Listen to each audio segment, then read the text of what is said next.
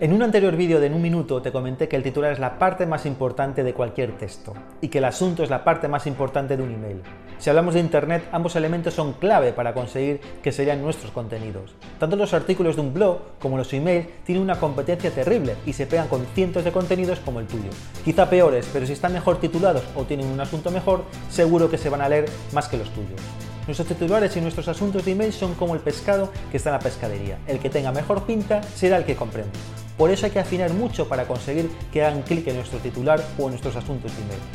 Eso sí, hay que tener mucho cuidado con crear titulares o asuntos muy llamativos que luego no cumplen lo que prometen. ¿Cuántas veces has entrado en un enlace o en un correo porque el titular o el asunto eran buenos y después no cumplían las expectativas? Así que tenemos que tener cuidado con lo que redactamos. Podemos engañar una vez, pero no dos. En siguientes vídeos te mostraré algo que es importante para el titular de un artículo de un blog, su longitud.